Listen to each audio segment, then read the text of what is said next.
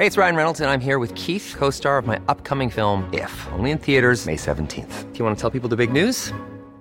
All right, I'll do. Sign up now and you'll get unlimited for $15 a month in six months of Paramount Plus Essential Plan on us. Mintmobile.com slash switch. Upfront payment of $45 equivalent to $15 per month. Unlimited over 40 gigabytes per month. Face lower speeds. Videos at 480p. Active Mint customers by 531.24 get six months of Paramount Plus Essential Plan. Auto renews after six months. Offer ends May 31st, 2024. Separate Paramount Plus registration required. Terms and conditions apply if rated PG.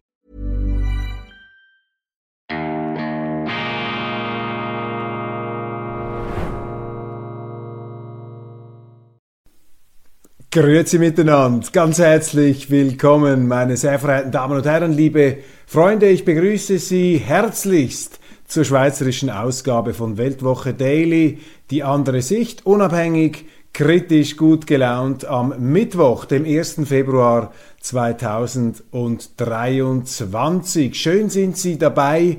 Es ist immer eine Freude am Morgen, wenn es so ruhig, so still und so dunkel ist ins Büro zu kommen. Ich habe das mal verglichen äh, mit dem Skifahren, wenn man als erster auf einem unberührten Schneefeld seine Ski anziehen kann und dann runterfahren. Das sind die Momente des Glücks, die man einsam für sich erleben kann. Was ich bei dieser Gelegenheit auch noch gleich hinzufügen möchte, ich arbeite an einer Renaissance der Krawatte als äh, inoffizieller Mode-Influencer.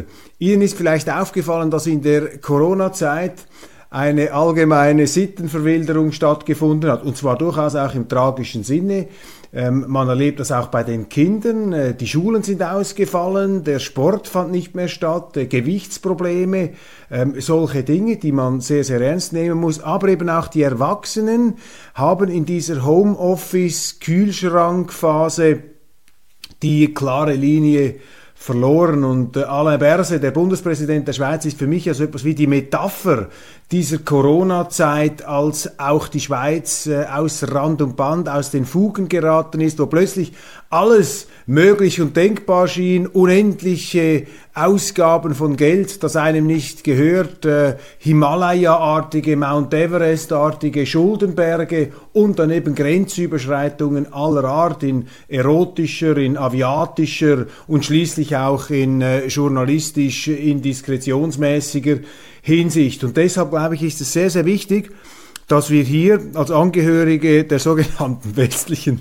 Zivilisation wieder auf die Spur zurückfinden und dieses hohle Geschwätz über die Wertegemeinschaft, von dem ich überhaupt nichts halte, wenigstens im äh, privaten Bereich der Kleider- und Uniformordnungen wieder zur Geltung zu bringen versuchen. Und deshalb, Sie haben das gesehen, bin auch ich nach Phasen einer gewissen, vielleicht hippiesken äh, Neigung äh, zu einer bestimmten kleidungsartigen Lockerheit wieder äh, vermehrt und verschärft zum äh, klassischen Krawattenlook übergegangen. Und dazu noch eine letzte äh, Bemerkung.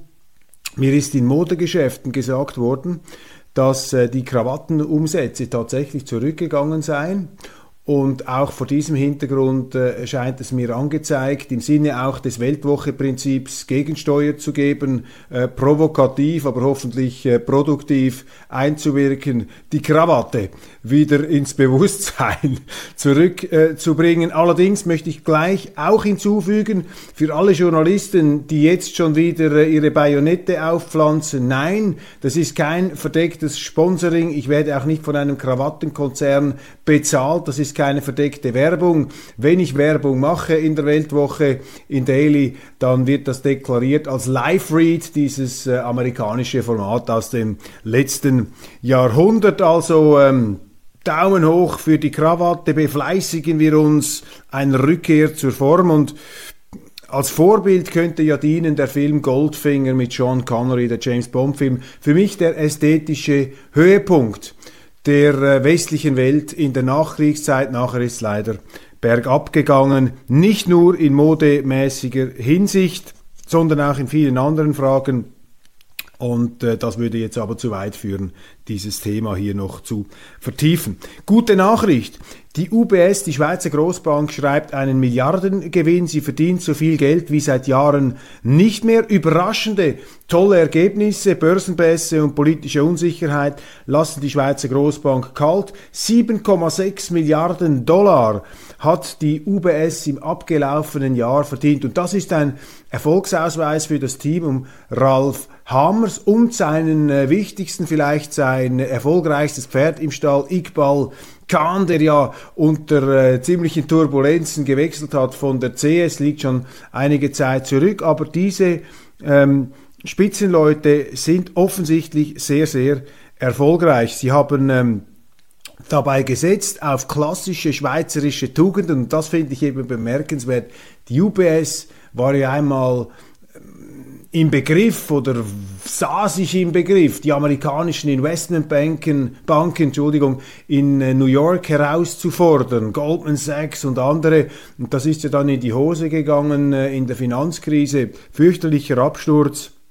Und ein in vielerlei Hinsicht auch erfolgreiches Management-Team um den damaligen Chef Marcel Ospel musste dann abtreten, musste zurücktreten auch Gewinne und Löhne zurückzahlen, Boni und so weiter und die Bank geriet in einen Strudel, in einen Skandal. Wir haben sie äh, verteidigt immer in der äh, Weltwoche. Ich mache nicht bei diesem Bankenbashing mit. Ich habe größten Respekt vor ähm, Unternehmungen, ähm, die ähm, aus der Schweiz heraus eine derartige globale Geltung erlangen konnten.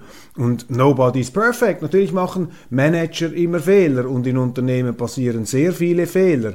Und das hat auch etwas Tröstliches. Äh, alle kochen nur mit Wasser. Trotzdem muss man respektvoll und vor allem dankbar bleiben, äh, dass wir solche Firmen in der Schweiz haben. Und die UBS, und das ist auch wieder interessant, damals in der Finanzkrise sind Gedanken geäußert worden, auch hier, aber nicht nur hier, Christoph Blocher damals, der äh, SVP-Stratege hat das auch angeregt. Er hat gesagt, hört auf mit diesem US-Investment-Banking. Wir haben noch nie Geld verdient in den amerikanischen Märkten, in den Finanzmärkten, das ist nicht unser Ding, das ist nicht, wenn der Buchhalter Nötzli glaubt, in Amerika im ganz großen Casino für sich da einen Löwenanteil abzuschneiden, dann geht das nicht. Die Skalps der Buchhalter Nötzlis sind angenagelt an den amerikanischen Justizanstalten. Die Amerikaner sind auf die Schweizer losgegangen, weil sie geglaubt haben, sich dort ein paar Milliarden herbeischlaumeiern zu können. Und dieser Schock, diese dieser Hammerschlag der Wirklichkeit hat die UBS zur Besinnung gebracht. Sie hat ihr Geschäft umgebaut.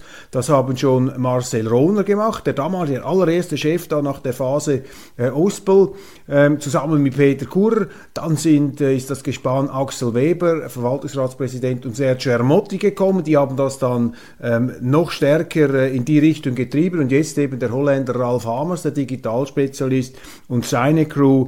Also das ist sehr, sehr erfolgreich hier die UBS UBS mit klassischen schweizerischen Tugenden, Vermögensverwaltung, Stabilität, Solidität, auch Beständigkeit, darauf wird hingewiesen in den Medien. Wir gratulieren herzlich und äh, weisen darauf hin, dass eben der Erfolg der Schweizer Banken eben auch ein Erfolg der Schweiz ist, weil die Schweizer Banken sind Ausdruck und Sinnbild auch der besten Eigenschaften der Schweiz, eben der Verlässlichkeit, der Eigentumsgarantie, der Diskretion. Das wurde allerdings aufgeweicht, ausgehöhlt, das Bankkundengeheimnis.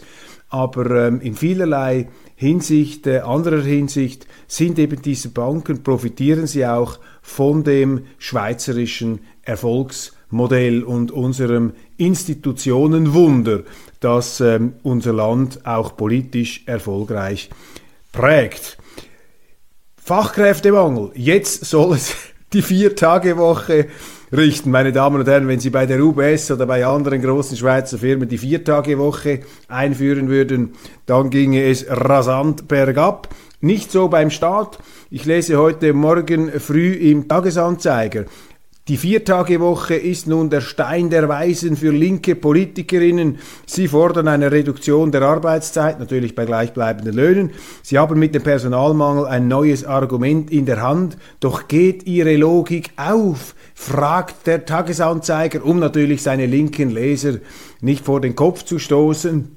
Und es geht natürlich hinten und vorne nicht auf. Aber das äh, Lustige an diesem Vorstoß besteht eben darin, dass diese linken Politiker sagen, sei ganz wichtig, dass man mit dieser Viertagewoche äh, die Staatsjobs attraktiver machen könne. Denn äh, das äh, käme, wäre ja noch schöner, wenn man beim Staat nicht nur krisensicher und fast unkündbar arbeiten könne. Nein, man muss ja noch viel weniger arbeiten äh, können und viel mehr verdienen. Dann wird der Arbeitsplatz wieder attraktiv. Da sehen Sie die weltfremde Logik ähm, dieser Staatsgläubigen und Staatsabhängigen, die, die tatsächlich ähm, nicht so unversucht lassen, um äh, die Fragwürdigkeit ihrer Position und auch alle Klischees zu bestätigen, die es gibt. Nein, die Viertagewoche, meine Damen und Herren, die wird es nicht richten. Die SVP-Asylpläne sind anderswo gescheitert. Auch dies eine Schlagzeile von heute Morgen. Asylverfahren weit weg. Über diesen Vorschlag haben wir berichtet. Die SVP will Asylverfahren ins Ausland verlagern, nach dem Vorbild Dänemarks. Doch dort werden die Pläne vor kurzem, wurden die Pläne vor kurzem auf Eis gelegt. Ich war immer dagegen, solche Dinge zu tun, auch Botschaftsasyl, Asylverfahren im Ausland. Das funktioniert einfach nicht, weil Sie können nicht den Rechtsstaat, den schweizerischen Rechtsstaat und die schweizerische Gesetzgebung ins Ausland auslagern. Wir sind keine kolonialistische Macht, auch keine asylimperialistische Macht, die sagt, so in Ruanda, ihr müsst jetzt die schweizerischen Asylgesetze ähm, da einführen und entsprechende Verfahrensprüfungen machen. Das können Sie vergessen, ist komplett weltfremd. Das war ein Vorschlag der SVP, der nicht funktionieren kann weiß gar nicht, aus welcher Ecke er ursprünglich ähm, gekommen ist. Nein, sie müssen das Asylproblem an der eigenen Grenze lösen. Grenzen sind durchlässige Membrane, zweiseitig durchlässig. Und wenn zu viel Druck von außen kommt, dann muss die Membran sich zusammenziehen. Und wenn ein Asylsystem oder ein Asylbegriff sich als nicht mehr wirklichkeitsgetreu erweist, dann müssen Sie eben an der Wurzel arbeiten, dann müssen Sie sagen, also gut, wir brauchen ein neues zeitgemäßes Asylsystem. Ich glaube das nicht, gehöre nicht zu denen, die mh, mm, argumentieren, man müsse den Asylbegriff verändern und aufgrund dieser, dieser äh, erhöhten Mobilität, auch aufgrund der äh, großen Migrationsbewegungen, sei da ein ganz neues Asylverständnis ähm, gefragt. Glaube ich nicht. Ich glaube einfach, dass wir unsere Asylgesetze endlich einmal umsetzen sollten. Und das heißt, Asyl für politisch nachweislich an Leib und Leben bedrohte Menschen, die können einen Asylanspruch geltend machen. Dann gibt's Schutz auf Zeit für Kriegsvertriebene, nicht Asyl, nicht permanente ähm, Aufenthaltsmöglichkeiten und dann der große Teil, weit über 90 Prozent jener, die Asyl beantragen, das sind keine asylberechtigten Flüchtlinge vor äh, persönlicher Verfolgung, sondern das sind Wirtschaftsmigranten. Ich habe größte Verständnis dafür. Ich meine, auch viele Schweizer waren Wirtschaftsmigranten im 19. Jahrhundert. Aber Sie können nicht einfach nur sagen, ja, ich bin Wirtschaftsmigrant, ich kann jetzt mit dem Finger irgend auf ein Land zeigen und dorthin gehen. Das geht nicht. Sie müssen da auch willkommen sein. Sie müssen dann auch mit diesem Titel, mit dieser Eigenschaft und mit dieser Absicht transparent auftreten. Und wenn natürlich Anreize geschaffen werden, dass unser Asylsystem ein sperrangelweites Tor ist, ein offener Kühlschrank, dann muss man sich nicht wundern, wenn dieses Angebot weltweit in Anspruch genommen wird. Das müssen Sie aber an der eigenen Grenze lösen, das können Sie nicht einfach ins Ausland abschieben. Das war eine verunglückte ähm, Idee der SVP und der Tagesanzeiger stürzt sich da natürlich genussvoll darauf. Die Dänen haben es auch erlickt in der Zwischenzeit. Sie haben das auch ähm, entsprechend korrigiert. Massenstreik in der Watt. Tausende Schüler haben keinen Unterricht. Im Kanton Watt kämpfen Staatsangestellte für Lohnerhöhungen und mehr Wertschätzung. Ein nächster Streiktag ist bereits angekündigt. Ja, es würde mich nicht überraschen, wenn auch im Wattland demnächst die Viertagewoche bei gleichbleibendem oder warum nicht bei doppeltem Lohn eingeführt würde. Ähm, ein Rat an unsere geschätzten Staatsangestellten, passt einfach auf, dass ihr da den Kontakt zur Wirklichkeit nicht ähm, verliert. Und was die Wertschätzung angeht, ähm, liebe Kollegen in der Watt oder Staatsangestellte schweizweit, ja, ähm, wir alle leiden unter einem Anerkennungsdefizit. Wir alle möchten mehr Wertschätzung haben. Das ist ähm, der Lauf der Dinge. Manchmal gilt allerdings auch, man muss sich die Wertschätzung schon auch verdienen. Man kann sie nicht einfach von sich aus äh, voraussetzen und in Anspruch nehmen. Und manchmal liegt das Problem auch hier, nicht in der äh, mangelnden Wertschätzung. Also manchmal muss man den Fehler auch bei sich selber ähm, suchen.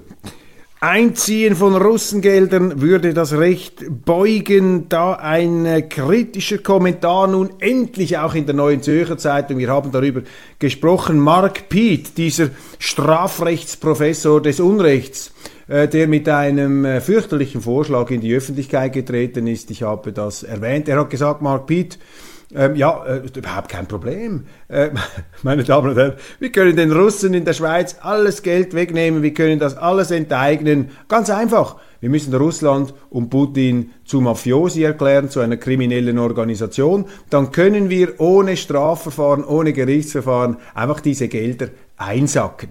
Und da fragt man sich schon, was ist eigentlich mit diesen Strafrechtsprofessoren los? Beziehungsweise es wundert einen dann gar nichts mehr, wenn man so auch geschichtlich äh, zurückblickt, äh, wo man immer wieder gesehen hat, dass bei allen Regimewechseln die äh, Rechtsgelehrten stets auf der Seite der Macht gestanden sind ganz besonders äh, eindrücklich und auch äh, beängstigend, ja geradezu gespenstisch unheimlich fand ich das äh, in Deutschland. Das sind ja zum Teil die gleichen Juristen, die das Kaiserreich ähm, juristisch ausgelegt und beglaubigt haben. Die sind dann in der Weimarer Republik zu lupenreinen Demokraten mutiert. Dann kam die Hitler-Diktatur, auch dort sind sie oben aufgeschwungen und einige davon haben es sogar geschafft, sich dann in die Bundesrepublik zu retten. Also Strafrechtsgelehrte bzw. Rechtsgelehrte ähm, scheinen sich da doch durch eine erhebliche ähm, adaptive ähm, Anpassungsfähigkeit ähm, auszuweisen,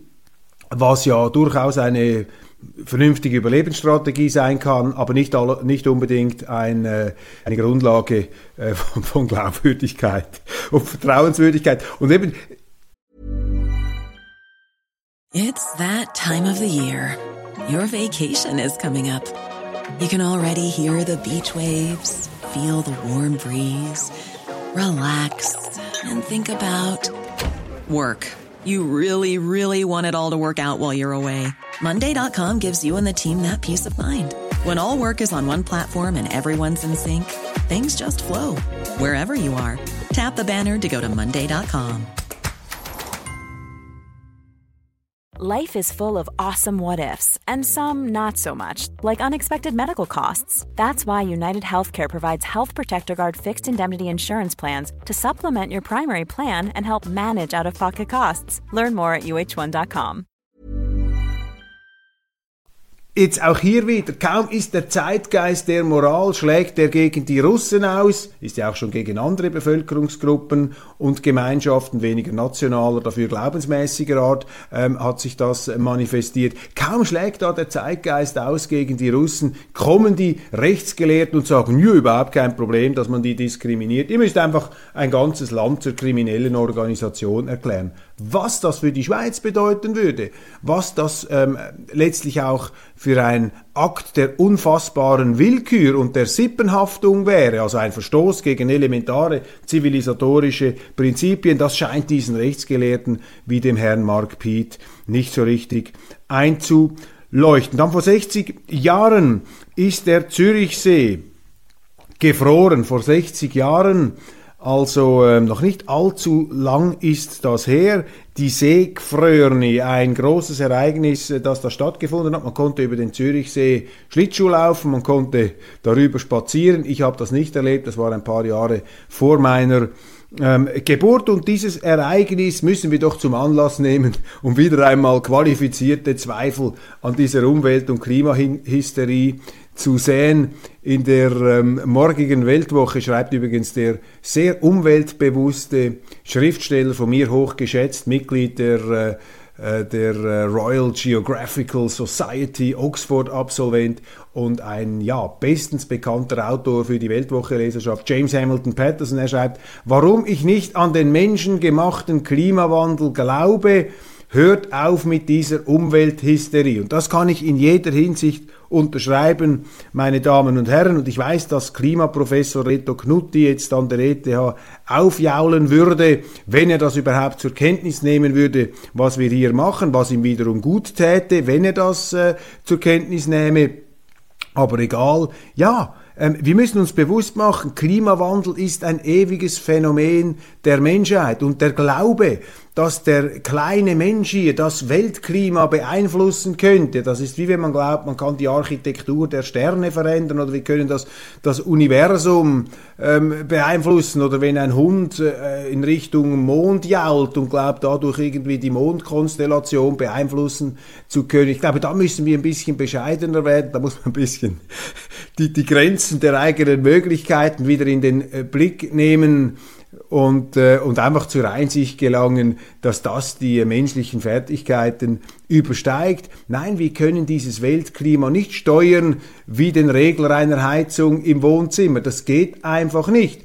Trotzdem ist es sinnvoll, umweltbewusst zu sein, natürlich, und äh, Technologien zu entwickeln, Energieformen zu entwickeln, die eine möglichst äh, geringe äh, Belastung der Umwelt bedeuten. Natürlich ist das sinnvoll, das ist für sich genommen sinnvoll. Man muss das nicht in so einen weltrettungspathetischen Zusammenhang hinein äh, hineindröhnen, äh, um sich letztlich ja selber äh, damit auf die Schultern zu klopfen, was man da für ein wunderbarer, großartiger Robin Hood der Natur und des Klimas sei. Also den Klimawandel gab es immer. Ich erinnere daran, dass Ende der 70er Jahre in der Schweiz eine Eiszeit äh, befürchtet worden ist, dass es ein Gletscherwachstum gab bis in die 80er Jahre. Ich erinnere daran, dass die American Society of Climatographers in den 70er Jahren eine Doppelseite bespielt hat in der New York Times ich habe darüber auch schon berichtet, wo sie gesagt haben, dass äh, die Welt auf eine Hungerkrise im Gefolge einer Eiszeit zusteuere. Ich habe darauf hingewiesen, dass seit den,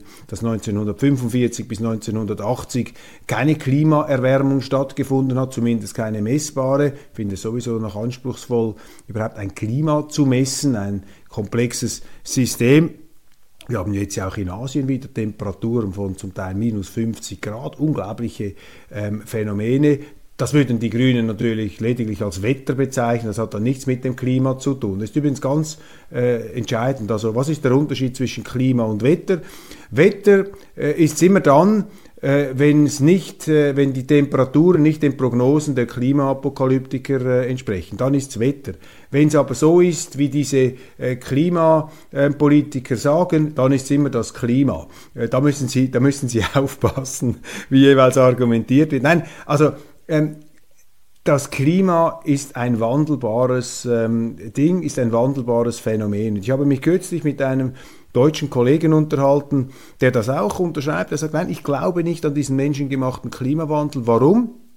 Weil der Anteil des CO2, das ja da allein verantwortlich sein soll, dass, äh, dieses, dass dieser Anteil des CO2 ähm, so klein ist in der, in der Atemluft, oder? Wir sind da gestiegen in der, von der vorindustriellen Zeit von 0,028 ähm, Prozent bis zu 0,04 Prozent Anteil CO2 in der Atemluft. Und es ist tatsächlich schwer vorstellbar, dass diese Mikropartikel einen derartigen Einfluss haben können. Jetzt klar, ich bin nicht Atmosphärenforscher, das sind meine ähm, bodenständigen ähm, Alltagseinsichten, die ich hier darbiete, aber ich bin da sehr, sehr skeptisch. Und ich habe Ihnen gesagt, zwischen 1945 und 1980 hat keine Klimaerwärmung stattgefunden, obwohl der CO2-Ausstieg, damals, Ausstoß damals ganz steil nach oben gegangen ist. Und ich habe da mal einen Klimaforscher gefragt und gesagt, ja, wie erklären Sie das? Und sagt er, ja, das hat natürlich mit der Umweltbelastung zu tun, mit der Luftverschmutzung. Die habe einen abkühlenden Effekt gehabt. Also mit anderen Worten, falls jetzt die Welt tatsächlich verglühen sollte, aufgrund des Klimawandels haben wir immer noch eine Chance. Wir können die Umwelt, die Luftverschmutzung etwas nach oben führen. Das hätte dann gemäß den Aussagen der Klimaforscher einen kühlenden Effekt. Also so ähm, aussichtslos aus kann die Situation nicht sein. Verpassen Sie nicht morgen in der Weltwoche die Klimaskepsis, die Klimaapokalypse und die Untergangsskepsis des Schriftstellers James Hamilton Patterson. Alain Berset, die vier heikelsten Mails aus dem Corona-League bereitet die Neue Zürcher Zeitung noch einmal auf. Wir haben Alain Berset schon angesprochen. Für mich ein Mann, der sich eben charakterlich eigentlich disqualifiziert hat, integritätsmäßig, der nicht bereit ist, die Verantwortung zu übernehmen für Missstände in seinem Departement, äh, der an einem Cäsarenwahn erlegen ist, der angefangen hat, die Propaganda, die über ihn verbreitet wurde, selber zu glauben, meinte über Wasser gehen zu können, keine Grenzen zu kennen, eben in keinerlei Hinsicht, amorös, aviatisch, äh, politisch. Und er wurde so für mich zum Sinnbild einer Schweiz, die sich äh, im Gefolge der Corona-Pandemie abhanden gekommen ist. Und er eben selber. Und das hat tief blicken lassen. Und deshalb äh, glaube ich, wäre das ein Akt auch der Größe, wenn man sagen würde, doch, ich habe hier das Vertrauen zu sehr strapaziert, ich ziehe die Konsequenzen, aber das wird er nie machen, das können Sie vergessen, das ist äh, in der Wirtschaft schon die Ausnahme und in der Politik, äh, wenn einer einen so tollen Job einmal erobert hat wie den Bundesrat. Tollen Job in Anführungszeichen, aber es ist natürlich ein in dem Sinn toller Job. Du arbeitest dich nicht zu Tode, du trägst eigentlich gar keine richtige Verantwortung, weil du ja in ein Kollektiv eingebunden bist. Du solltest dich aber an gewisse Regeln wirklich halten, weil du auch eine Vorbildfunktion hast und verdienst sehr anständig und hast eine fantastische Rente, immer ein Publikum, alle beten dich an, du hast ein institutionalisiertes Ansehen, ist klar. Ähm, von dieser Droge ähm, kann man vielleicht, äh, können viele nicht genug bekommen und deshalb äh, verweigert man sich da einen kalten Entzug, aber es wäre eigentlich richtig und äh, ich höre auch Stimmen aus meinem engsten Bekanntenkreis, die nun nicht äh, politisch im engeren Sinn interessiert sind, kürzlich mit einer Unternehmerin gesprochen, die hat gesagt, nein, das ist jetzt einfach zu viel Heu und der Mann sollte gehen, das ist nicht mehr glaubwürdig, der ist nicht mehr handlungsfähig. Die Polterpartei ist wieder da, titelt die NZZ und meint natürlich die SVP. War die SVP jemals weg? Lautet hier die Gegenfrage. Frage. Maja Rieniker, die FDP-Sicherheitspolitikerin, heute auch in einem NZZ-Interview und dort erklärt sie ihren Vorstoß, warum sie es richtig findet, Schweizer Panzer äh, ins Ausland zu liefern, an diese Staaten, die nun ihre Panzer in die Ukraine verschieben. Und die Schweiz soll nun all diesen Kriegsparteien, die Schweiz ist ja selber Partei im Krieg gegen Russland, aber im Wirtschaftskrieg, sie soll nun, obwohl das verboten ist, ihre Panzer da den Dänen und anderen zur Verfügung stellen, damit die ihre gelehrten Waffenarsenale wieder aufstocken können. Und Frau Rieniker, äh, die eine sympathische, nette ähm, Politikerin ist in Bern, die führt nun hier vor, was das Drama der Liberalen ist in dieser ganzen Neutralitätsdebatte. Sie sagt nämlich, nein, wir können dieses Kriegsmaterial schon ausführen, auch in die Nähe von Kriegsgebieten, das geht schon und das ist auch kein Verstoß gegen die Neutralität. Denn Neutralität bedeutet eben auch, dass man Kriegsmaterial ausführen kann, weil es nur einseitig gemacht wird. Also werden dann solche abenteuerlichen, akrobatischen Begründungen bemüht. Und das ist eben genau die Gefahr, die wir haben. Die Neutralitätsabschaffer von heute, die berufen sich auf den Begriff der Neutralität, die versuchen ihnen Sand in die Augen zu streuen. Und da sage ich und halte ich entgegen, nein, Frau Rieniker, wenn Sie Waffen exportieren einseitig, ist das nicht neutral, weil neutral nie einseitig ist. Höchstens einseitig für die Schweiz. Neutral heißt keins von beidem, weder für die noch für die anderen. Sich raushalten, nicht mitmachen, bei Wirtschaftssanktionen, bei Boykotten keine Hungerwaffe. Die Schweiz hat sich auch nicht beteiligt am äh, Sperrriegel der Wehrmacht ähm, gegen Leningrad, gegen äh, St. Petersburg, wo man eine ganze Stadt auszuhungern versuchte. Das sind Wirtschaftssanktionen. Und das, was wir heute machen, ist im Prinzip ein Belagerungsring wie damals Leningrad. Das ist auch ein fürchterliches Verbrechen, weil es trifft Unschuldige. Ein Wirtschaftskrieg ist noch fast verheerender als ein konventioneller Krieg, der zum Teil begrenzt wird. Ähm, ein Wirtschaftskrieg wirkt unbegrenzt, er wirkt auf alle. Da macht man mit. Dort fängt es doch schon an, dass man die Neutralität zersäbelt und zertrümmert, aber jetzt wollen sie auch noch Waffen liefern und eben ähm, da versucht man dann das ähm, windig ähm, wegzureden, entsprechend nicht äh, zur Kenntlichkeit zu bringen. Weitere Themen, Staatsbesuch von Kanzler Olaf Scholz, nur ganz kurz, ich werde da international dann vielleicht etwas äh, vertieft darauf eingehen. Kanzler Scholz ist aufgelaufen beim brasilianischen Präsidenten Lula da Silva. Ich bin nun wirklich kein Lula da Silva-Fan und unser Südamerika-Kenner Alex Bauer hat ja schon da schon die fürchterlichsten Abgesänge auf diesen äh, mutmaßlich hochkorrupten Politiker, der auch im Gefängnis saß, da ähm, äh, vom Stapel gelassen. Aber jetzt hat mir also dieser Lula da Silva imponiert, weil er einfach unerschrocken sagt, nein, Brasilien ist keine Kriegspartei. Wir machen da nicht mit bei diesen Waffenlieferungen, wir pumpen keine Waffen in die Ukraine, wir sind eine Friedensmacht. Und er hat da dem Kanzler Scholz eine Lektion erteilt, er hat ihm eine Vorlesung gegeben und Lula hat auch darin recht, wenn er Dinge sagt wie zum Beispiel, ja, Putin hat den großen Fehler gemacht, ich zitiere Lula, Putin hat den großen Fehler gemacht, in ein anderes Land einzudringen mit seinen Soldaten. Das ist nicht zu rechtfertigen, aber ein Konflikt braucht immer zwei. Und hört jetzt mal auf, diesen Zelensky heilig zu sprechen. Dieser Zelensky hat ebenfalls ähm, massiven Anteil am Krieg in der Ukraine. Lula spricht das aus. Dazu braucht es Mut. Bei uns getraut sich da fast niemand, nur ganz wenige äh, sind da bereit, solche Aussagen zu machen. Bravo Lula da Silva. Silva. Und die Bildsprache ist also äh, sprechend hier, wie ähm, Kanzler Scholz mit zusammengekniffenen Lippen aufgelaufen ist. Putin bricht Atomwaffenvertrag mit den USA.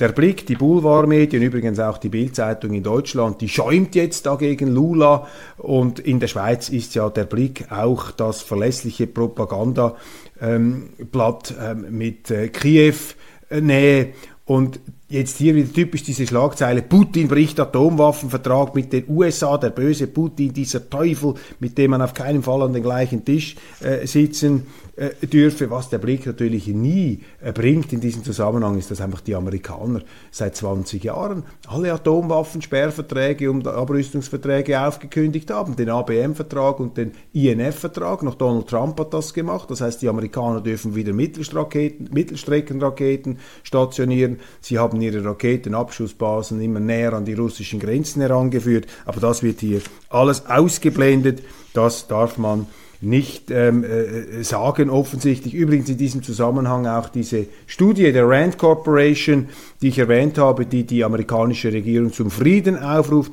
die wird einfach totgeschwiegen in unseren Medien, weder NZZ, Tagesanzeiger und Blick sowieso nicht. Brexit, da hören Sie und lesen Sie jetzt sehr viele Abgesänge. Der Brexit, das sei äh, quasi das Todesurteil für Großbritannien und man wolle das rückgängig machen. Das ist auch wieder typische Propaganda und Manipulation. Äh, den Britischen, den, der Briten, den Briten geht es nicht gut. Ich habe das auch äh, gemeldet.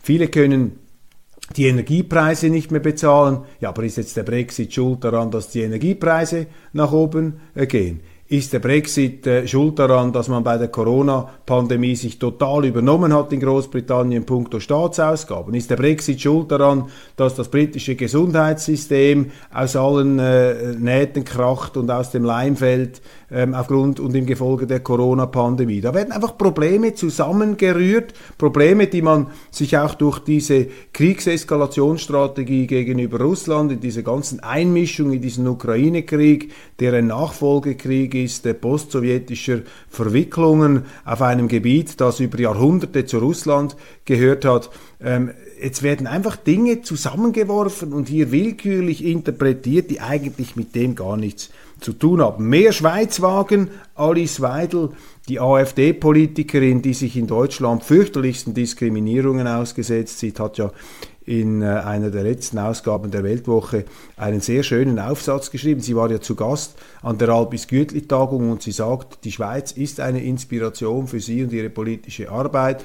Man solle auch gerade in Deutschland Christoph Blocher mehr zuhören. Direkte Demokratie, äh, Neutralität, ein maßvoller Staat, die Probleme selber lösen, auf die eigenen Stärken konzentrieren und es nicht immer nur den anderen recht machen zu wollen. Mehr Schweiz wagen und meine Damen und Herren, Sie erinnern sich, diesen Slogan habe also ich geprägt, fällt nun also in Deutschland auch auf fruchtbaren Boden. Ja, das war's für heute. Ich hätte jetzt gerne noch etwas gesagt über die fantastische Arbeit meiner Kollegen auf der Website der Weltwoche. Ich lade Sie ein, ganz kurz, steigen Sie mal ein, gehen Sie mal auf unsere Website mit Ihrem Handy, mit Ihrem, äh, mit Ihrem äh, mobilen Telefon oder mit Ihrem Tablet oder Personal Computer. Wir haben ja einen sehr einfach gestalteten, übersichtlich gestalteten Online-Auftritt hier ähm, vielleicht kann ich Ihnen das zeigen. Äh, sehen Sie das? Das ist fast so ein bisschen im Instagram-Stil. Äh, große Bilder, äh, große Titel, also schöne längere Titel, dass Sie das auch lesen können. Und ich darf hier wirklich herausstreichen, dass da Themen kommen und Nachrichten erscheinen, die Sie sonst nicht lesen können. Beispielsweise diesen Bericht der Rand Corporation, aber auch andere Aussagen ähm, aus der Welt, auch außerhalb dieses europäischen Mainstreams, ähm, aus China, aus Südamerika, dass wir da etwas unterschiedliche Gesichtspunkte immer ähm, im Blick behalten können. Unbedingt ähm, diesen Online-Auftritt einmal genau studieren. Das würde mich freuen und ich verweise wirklich mit großer Vor Vorfreude auf die morgige Ausgabe. Unter anderem dieser Text hier, was auf dem Maidan wirklich geschah. Im Westen herrschen falsche Vorstellungen vom, vom, vom Massaker in Kiew 2014. Solange diese bestehen, bleibt eine friedliche Lösung des Ukraine-Konflikts unmöglich. Ivan Katschanowski, ein ukrainischer, ein ukrainischer Historiker, der in Harvard unterrichtet hat und jetzt an der Universität von Ottawa tätig ist. Für Daily Zuhörer bereits ein Vertrauter. Morgen in der Weltwoche sein erster Artikel. Ich freue mich sehr und wünsche Ihnen einen schönen Tag und äh, wenn Sie mögen, im Anschluss die internationale Ausgabe.